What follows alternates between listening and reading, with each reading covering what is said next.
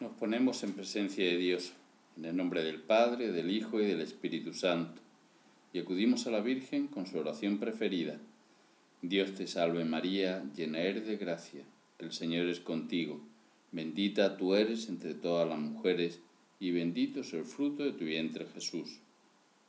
Santa María, Madre de Dios, ruega por nosotros pecadores, ahora y en la hora de nuestra muerte. Amén. Seguro que has oído alguna vez lo que le ocurrió a Alejandro Magno. Fue el que creó el imperio más extenso conocido en años anteriores a Cristo, en torno al 320 y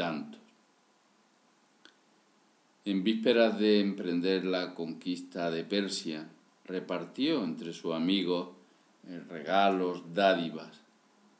Como ya no le quedaba nada más que repartir, perdicas, Vaya nombre, ¿verdad? Uno de sus generales le preguntó, ¿y qué ha reservado para ti? Alejandro Magno quedó pensativo y luego dijo, la esperanza. A lo que repuso el fiel soldado, entonces repártela entre tus generales.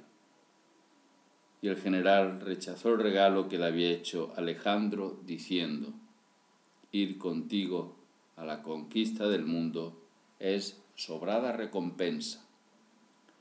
La esperanza, que es una virtud sobrenatural que da Dios, como dice el catecismo de la Iglesia Católica, esta virtud es el anhelo, el deseo de felicidad puesto por Dios en el corazón de todo hombre.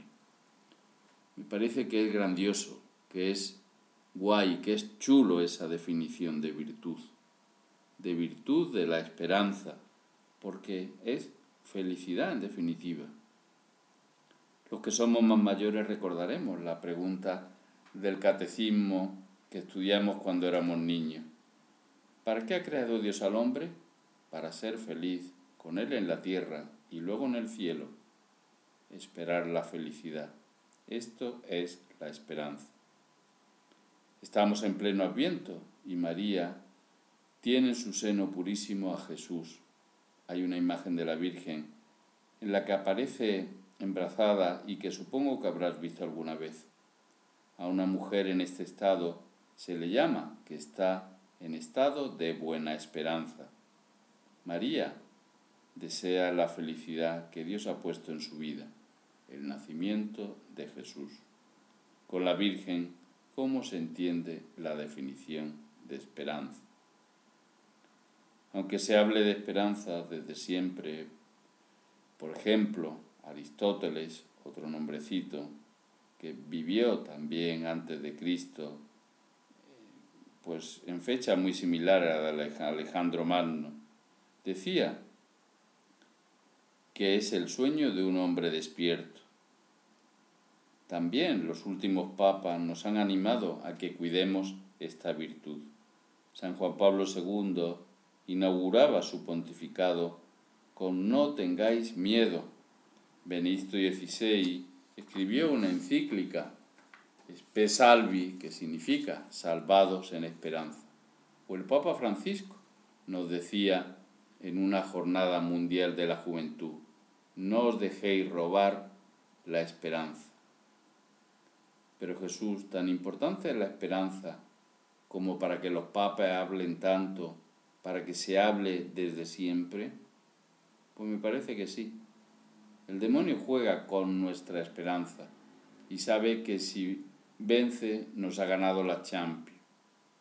Un hombre, una mujer, tú, yo, sin esperanza, sin meta, sin fin, está muerto. Ha perdido porque no tiene por lo que luchar, pelear, no hay copa que ganar. Esperanza es caer y levantarse, es comenzar y recomenzar, es ahora comienzo, es no darse por vencidos. Señor, es confesarme cuando te he ofendido. El Papa dice que somos un ejército de perdonados. Me parece que la esperanza debe estar también en los sueños. ¿Cuáles son tus sueños? Grande, ambicioso, con Jesús, mira a ver. No sin razón, dice San Juan de la Cruz, se ostiene de Dios tanto como se espera. Ahora bien, la eficacia de esta virtud sobrenatural depende del esfuerzo, del esfuerzo y la repetición de actos que yo ponga. Debo decir a Dios, debo decir y pedir que me aumente la esperanza, que mi esperanza esté en los cielos. No puedo consentir momentos de desesperación. Con Dios todo es posible. La esperanza también toma fuerza del agradecimiento hacia todo lo que el Señor ha querido regalarnos. Hay un salmo, el 125, que dice, El Señor ha estado grande con nosotros y estamos alegres. Damos gracias por la felicidad acabamos con quien hemos empezado, el gran conquistador.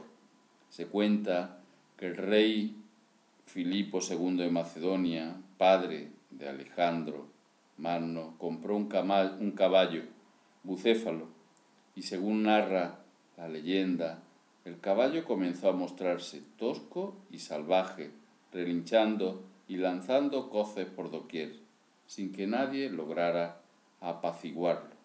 Solo el joven Alejandro logró montarlo porque se dio cuenta de que el, caballo se asustaba de su propia sombra.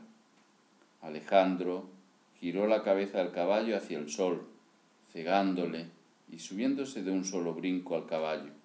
Se dice que desde entonces Bucéfalo solo se dejaba montar por Alejandro. Jesús, sol de nuestra vida, que mirándote siempre encontremos la esperanza que nos falta. Dios te salve María, llena eres de gracia, el Señor es contigo. Bendita tú eres entre todas las mujeres, y bendito es el fruto de tu vientre Jesús. Santa María, Madre de Dios, ruega por nosotros pecadores, ahora y en la hora de nuestra muerte. Amén. En nombre del Padre, y del Hijo, y del Espíritu Santo. Amén.